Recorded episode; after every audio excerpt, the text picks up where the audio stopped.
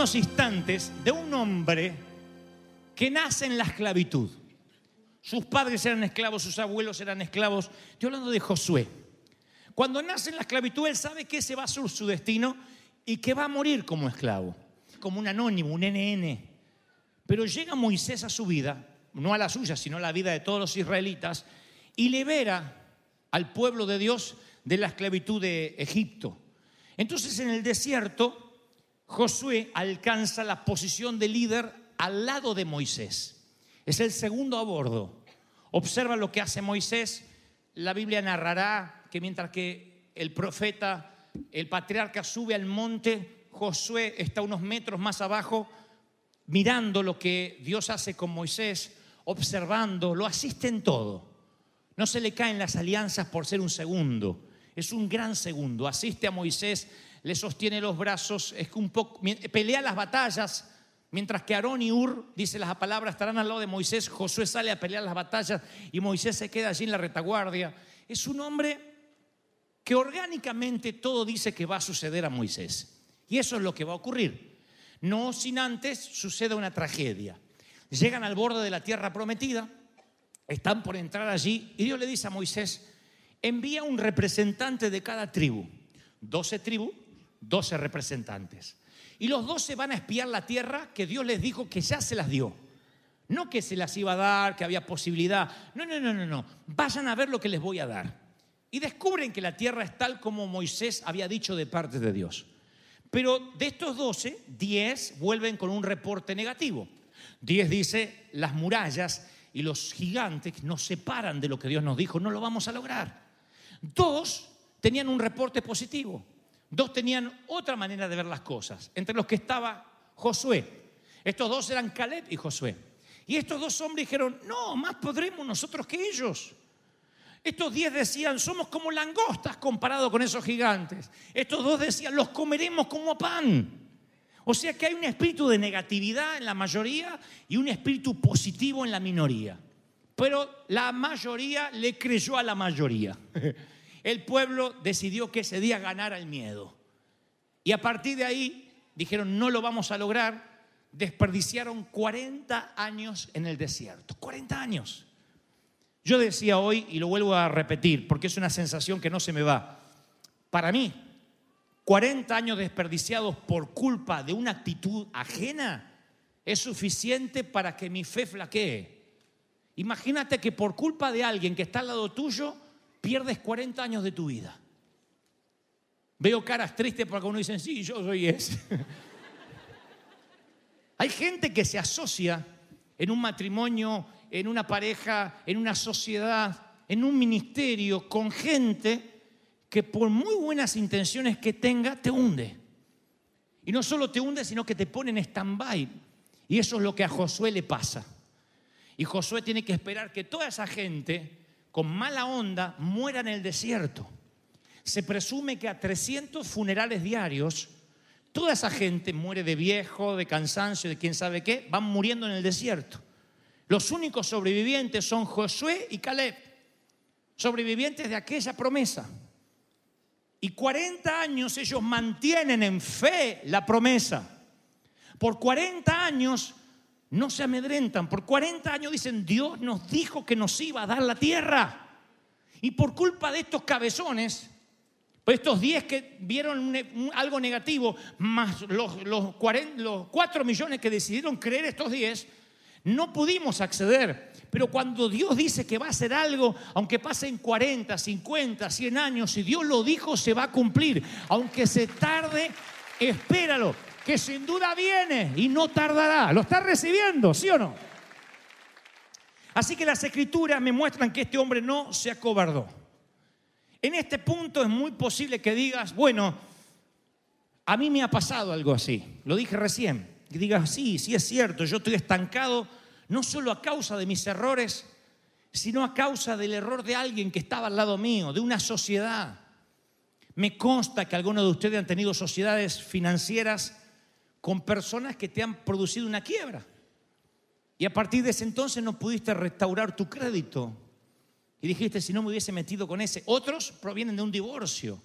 Y eso es una sensación de ansiedad que a veces te cuesta y dices, no solo arruiné mi vida o desperdicié tiempo, sino que me dejó estancado en un punto de la vida. Josué se estancó 40 años, pero lo que yo resalto es que él se mantuvo. Es que él 40 años estuvo confiando en lo que Dios le dijo. Y esa es la primera palabra que quiero que te lleves esta tarde.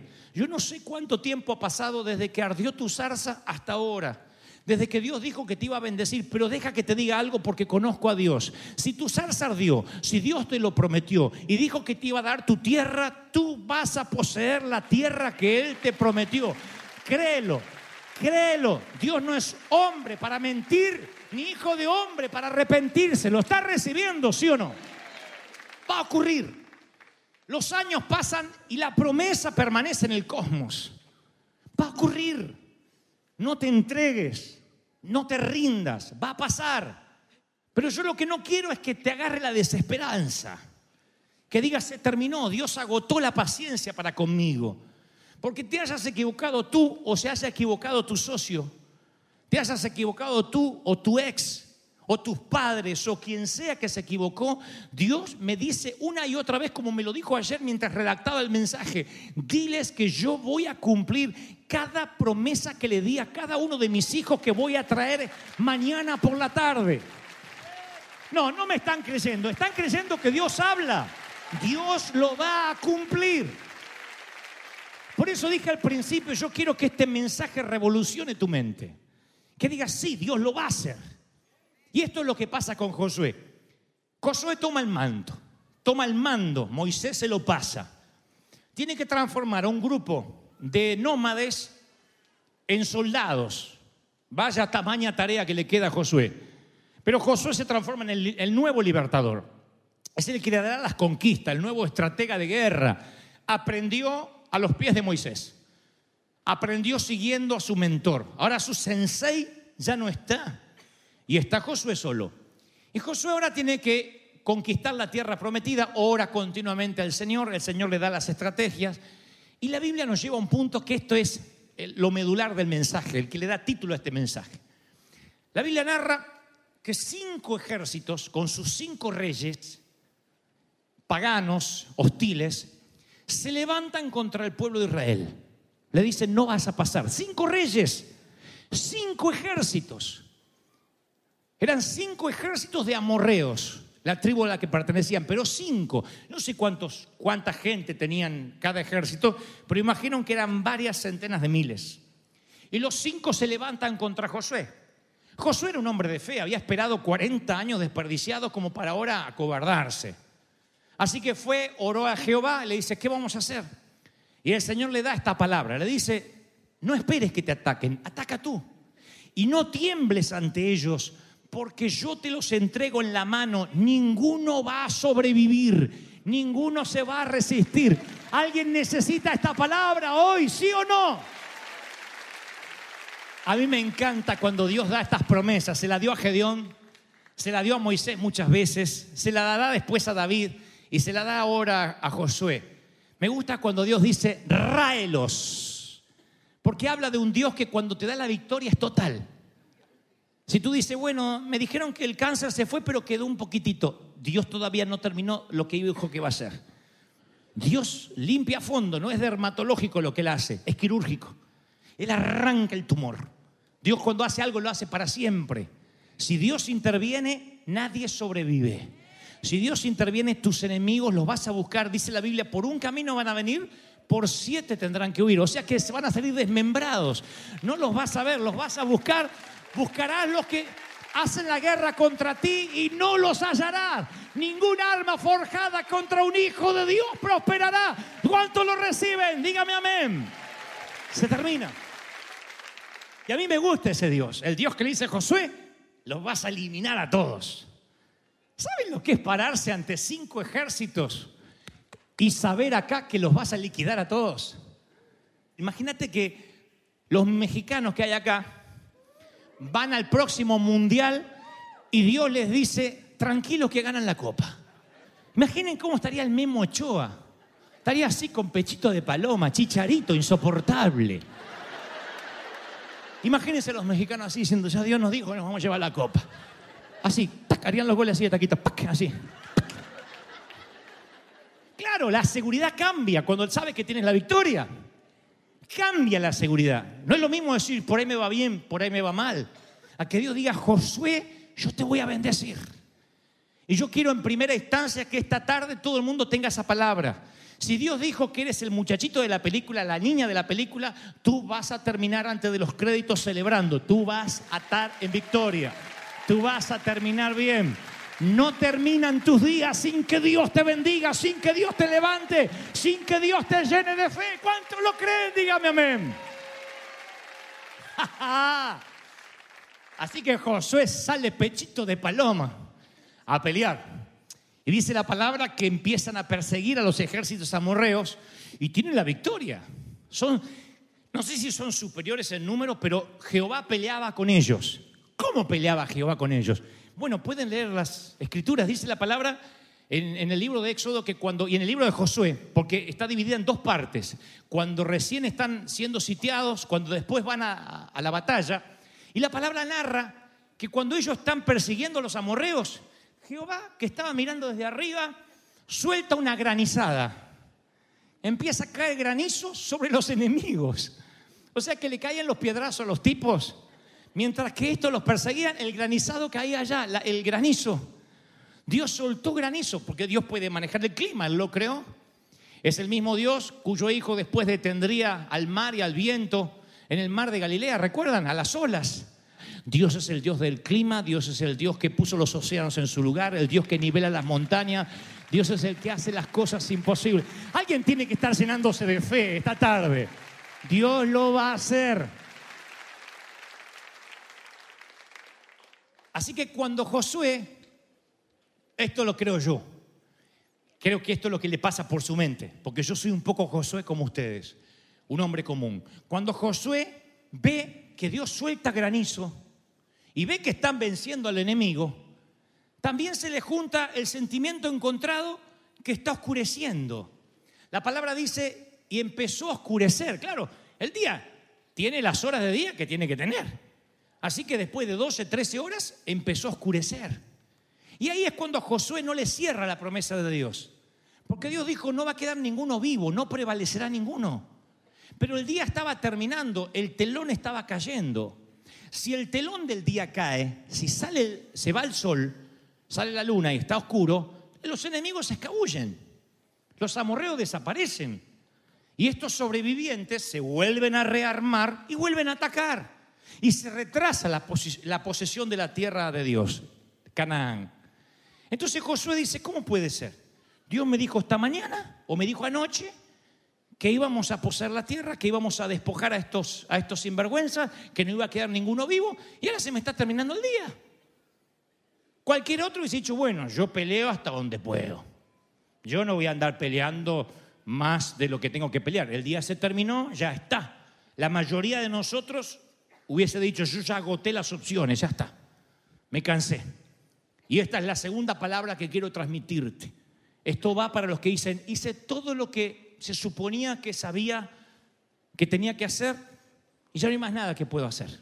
Yo ya hice todo, oré, clamé, refinancié, volví a creer, volví a enamorarme, volví a comprar, renté, me asocié de vuelta y se me hizo la noche otra vez.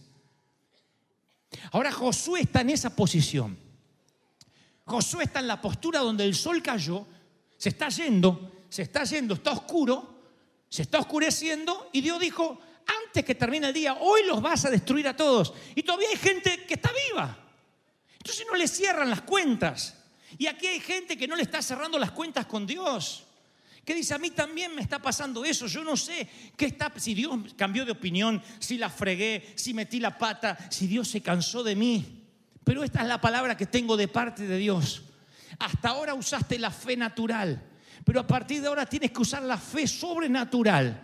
Decir, yo no sé cómo te la vas a arreglar Dios, pero si a mí me dijiste que ibas a quitar el cáncer completamente, para mí eso significa una sola cosa, completamente. Si tú dijiste que me ibas a prosperar, significa una sola cosa, me vas a prosperar. ¿Cuántos dicen amén? Así que Josué, que ve que Dios hace granizar, se le ocurre una idea y hace la oración más poca ortodoxa y más fuera de lo común que van a encontrar en toda la Biblia. Oigan a Josué con la fe de un niño. Estoy hablando de un tipo que nació en la esclavitud. Estoy hablando de un hombre que se forjó en el desierto, que se comió 40 años desperdiciado por culpa de los otros cabezones. Un tipo que jamás hizo una oración así, en plena batalla, se agarra de la promesa de Dios, ninguno va a prevalecer contra ti y grita y dice, sol, le ora al sol. No, no le ora, le ordena al sol. Sol, detente. Ahí en Gabaón. Que es como decir, sol, quédate en China, no vengas. Tú, luna, quédate en el valle ordena a los astros a que se detengan. Astronómicamente, lo que está ocurriendo es que ante la orden de Josué, Dios va a detener la tierra de su eje. Pero lo que él está viendo desde la tierra es que a partir de su fe el sol se va a detener. Y cuando los amorreos están esperando que se termine el día, cuando está llegando el cenit, Dios se pronuncia a favor de la repetición del día. Dios les repite el día. Fue el único día en la historia de 48 horas. Imagínense la cara de los enemigos que decía, no te preocupes que 8 de la noche ya tiene que oscurecer y el sol está arriba. 9 de la noche el sol arriba, 10 de la noche el sol arriba, 3 de la madrugada el sol arriba. Hasta el sol estaba de acuerdo con el pueblo de Dios. Cuando Dios está de tu parte, hasta el calendario, los astros, el universo, todo gira a tu favor, dice Dios. Aleluya. Y dice la Biblia, nunca antes ni después ha habido un día como aquel en el que el Señor escuchó la voz de un hombre y el Señor peleó por Israel.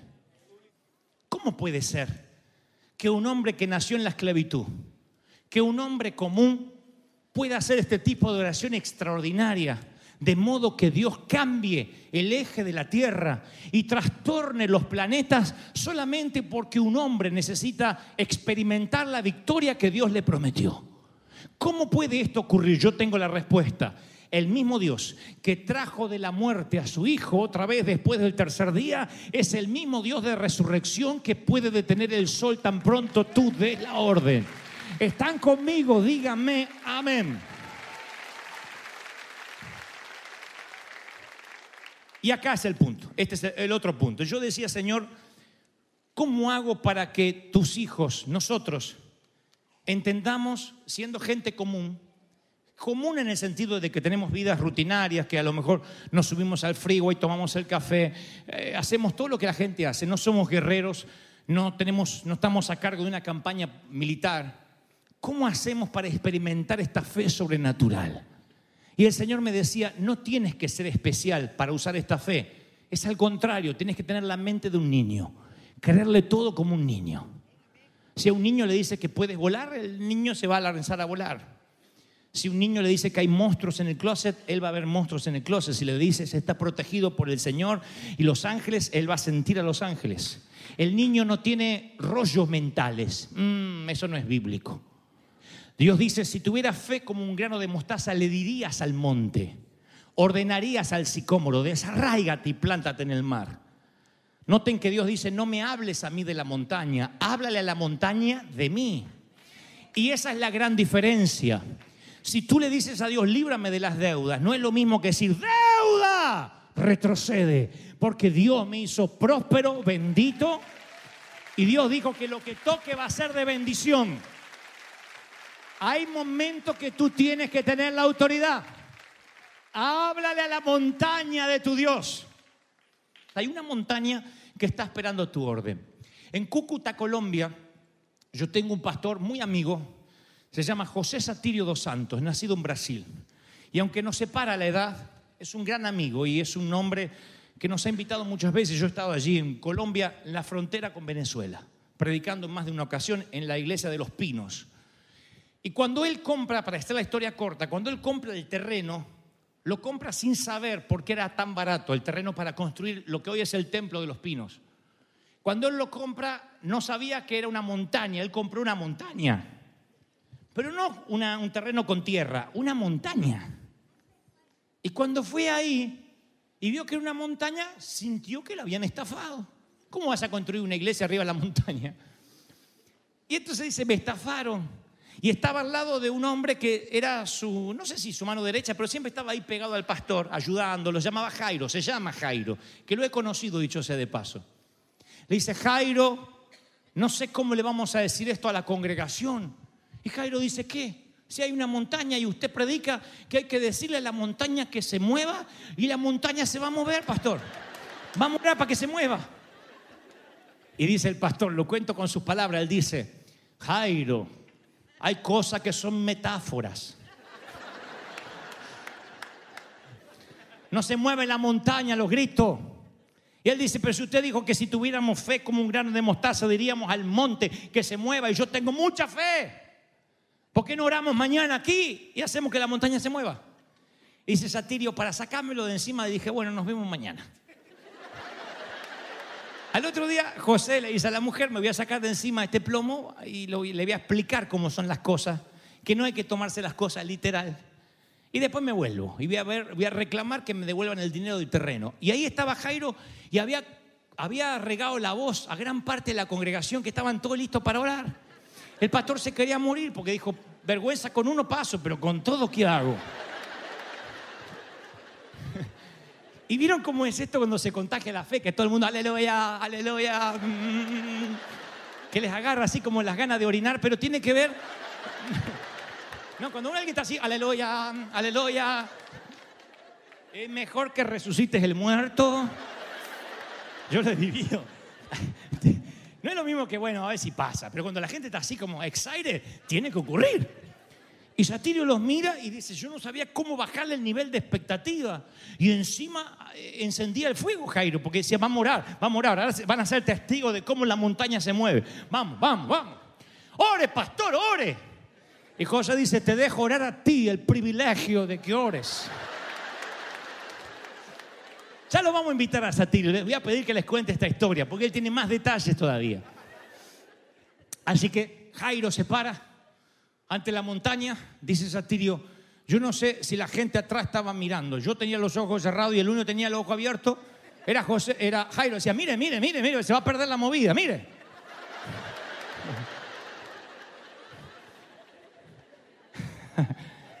Montaña, monte, quítate que tenemos que levantar un templo.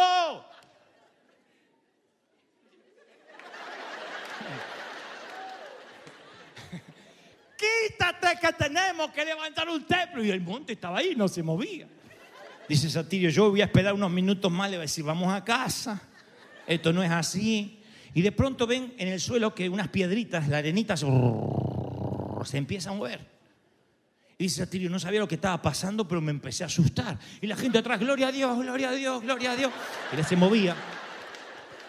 Y aparecen cuatro máquinas, cuatro grúas, cuatro tractores gigantes así por encima, obviamente no eran de ángeles ni nada por el estilo, eran máquinas, maquinarias que después averiguaría habían venido desde Venezuela.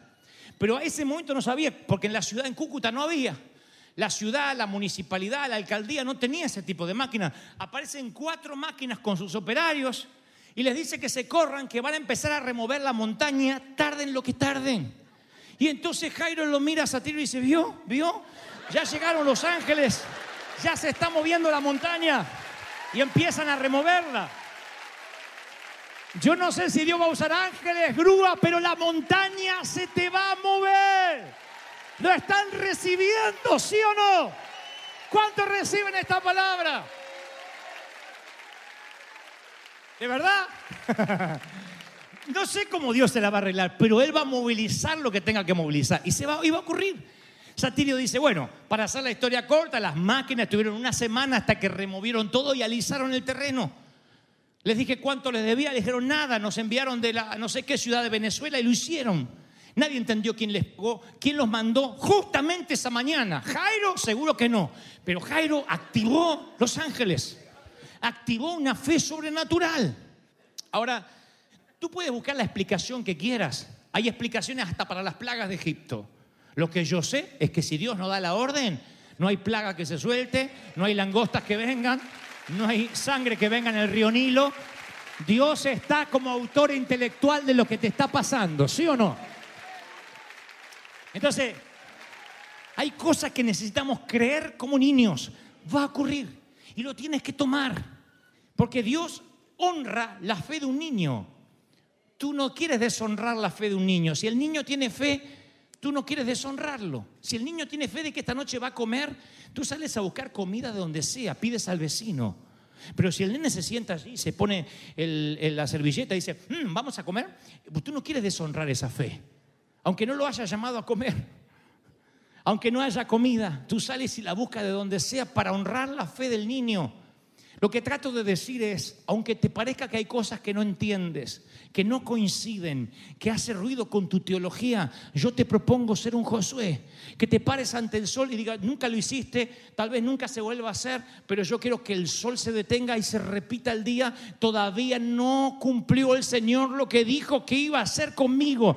No puede terminar el día, no puede oscurecer sin que yo vea mi sueño y el sueño de Dios cumplido. ¿Cuántos están recibiendo esta palabra? ¿Están listos para detener el sol ahora? ¿Están listos para que la montaña se mueva? Aleluya.